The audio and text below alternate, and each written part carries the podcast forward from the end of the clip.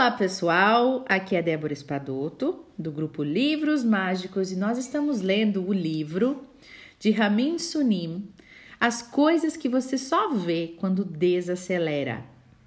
E nós vamos ler hoje, acho que três páginas aqui, né, dos insights que ele nos traz. E eu adoro os insights desse autor porque nos faz pensar muito, refletir muito, né? Olha o que ele diz no capítulo de hoje que nós estamos falando sobre vida. Olha o que ele diz. A vida é como uma fatia de pizza. Parece deliciosa no anúncio, mas na prática não é tão gostosa quanto tínhamos imaginado. Quando sentir inveja da vida de alguém, lembre-se da pizza no anúncio. Sempre parece melhor do que de fato é. Hum, Alguma vez você já escolheu um prato no cardápio? Um prato mais barato do que o que realmente queria? Apenas para se arrepender quando ele já chegou na mesa? Sempre fique com a primeira opção, se puder pagar por ela. É melhor do que uma vida repleta de arrependimentos. Na vida, há muito mais momentos comuns do que extraordinários esperamos na fila do mercado, passamos horas indo para o trabalho, regamos as plantas, alimentamos nossos animais de estimação. E felicidade, a felicidade é encontrar instantes de alegria nesses momentos corriqueiros. Quando você se concentra, até a lista telefônica pode ser interessante. Se você está entediado, talvez não esteja se concentrando. Aonde quer que você vá, cultive sempre um senso de propriedade. Se ver lixo no chão da igreja, na biblioteca, no parque, recolha. Quando você se apropria dos espaços, a sua vida tem mais propósito e as pessoas vão notar o seu bom exemplo. Faz sentido que a Escandinávia seja famosa pelo design de móveis, já que num clima frio as pessoas lá passam mais tempo dentro de casa. E da mesma forma, a Itália, por exemplo, é conhecida pelo design de vestuário. Faz sentido que num clima quente as pessoas prestem atenção na forma como se apresentam fora de casa. O lugar onde você vive molda você. Você mora num lugar que contribui para a realização dos seus sonhos ou não? Esses dias, gente, vou fazer um, um parênteses aqui. Eu fiz uma sessão muito interessante que, é, que, que era para eu para eu pensar nos meus valores, né? O que, que é mais importante para mim? O que, que eu não abro mão?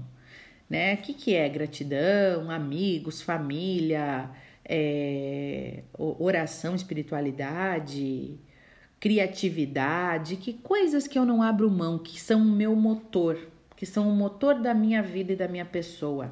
Pensa aí você. Né? Quais são os seus valores principais? O que, que você não abre mão? Coloca três coisas aí, né? O que, que você não abre mão? Espiritualidade, família, é, trabalho, ok, mas que tipo de trabalho? O que, que você gosta de fazer, né?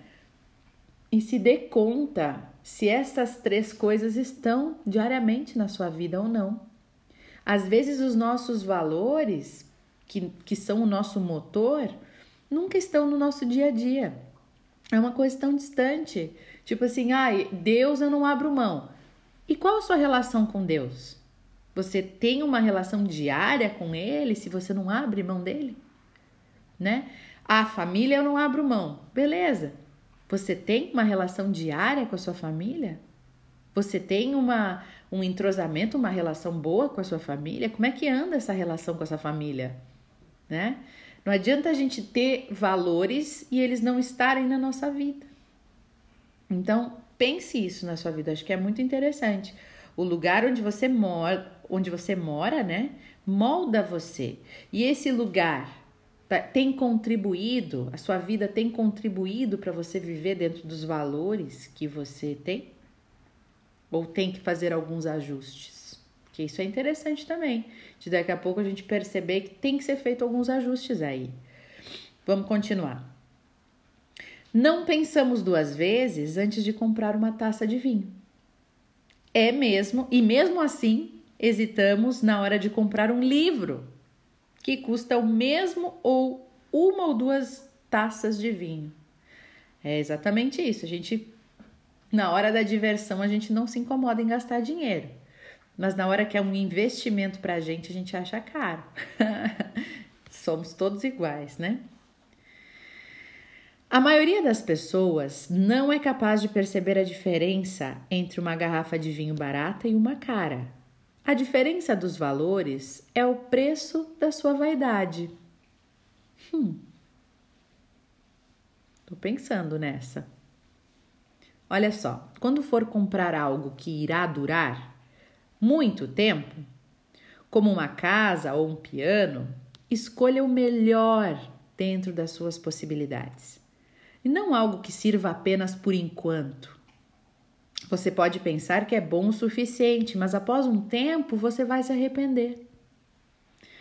Um bom cliente não vai dizer assim: por favor, faça o que achar melhor. Ele sabe e sabe bem o que quer e comunica de forma clara. Um cliente pode até não comunicar o que quer, mas ainda assim terá suas preferências, que poderão se expressar como uma reclamação depois do terminado, de terminado o serviço. Como que você está escolhendo né, as coisas para sua vida, para você? Eu conheço pessoas que, quando vão dar um presente para alguém, por exemplo, elas escolhem do bom e do melhor, porque é para o outro. Mas quando é para elas, elas não se dão o melhor. Por que você não está se dando o melhor? Se isso acontece com você, se pergunte: será que tem uma crença aí que te impede de fazer o melhor por você mesmo? Será que você tem uma crença de não merecimento, que eu não mereço as coisas boas da vida? Será que você tem algo que te impede de receber? Porque tem muita gente que tem dificuldade de receber, né? Doa, doa, doa, doa, mas tem dificuldade de receber, até rejeita o receber. Então, pode ser o caso de uma crença de não merecimento, de não saber receber. Então, pensa sobre isso, internaliza e como que você vai. Você vai me dizer assim: ah, mas eu não sei se eu tenho uma crença assim, como é que eu vou saber? Silencia. Sempre quando me diziam assim, Débora, a resposta está no teu coração. eu achava aquilo um saco, porque eu pensava, ai, mas eu não consigo olhar para dentro, não consigo ver dentro do meu coração não estou sentindo nada. E agora, o que, que eu faço para acessar meu coração? Eu silencio. Não é nem uma grande meditação, gente. Silencia. Tá com uma dor, um incômodo, uma dúvida, não sei o que fazer? Silencia. Vai para o quarto, fecha os olhos, silencia. Isso te traz todas as respostas. Você já tem as respostas.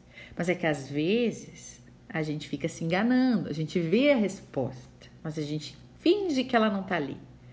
Aí a gente fica dizendo, ai, não sei a resposta, mas ela tá ali dentro. Ela tá, só que a gente tem dificuldade de aceitar muitas vezes. Então, quanto mais a gente vai silenciando, quanto mais a gente vai meditando, mais a gente vai aceitando o que tem dentro de nós e sabendo o que é melhor para nós.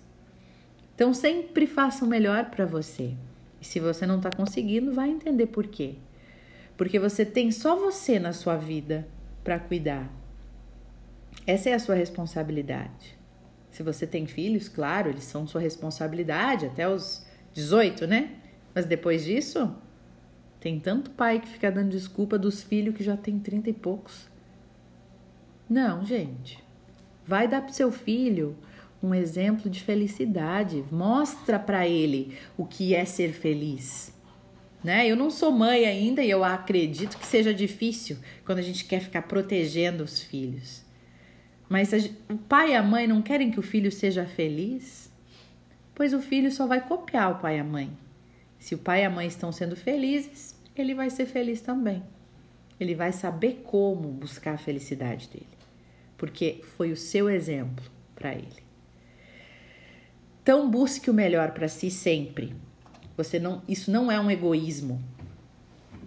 Isso é amor próprio e você dá o exemplo para as pessoas. Cuide de você e as pessoas vão copiar esse exemplo e cuidar delas também.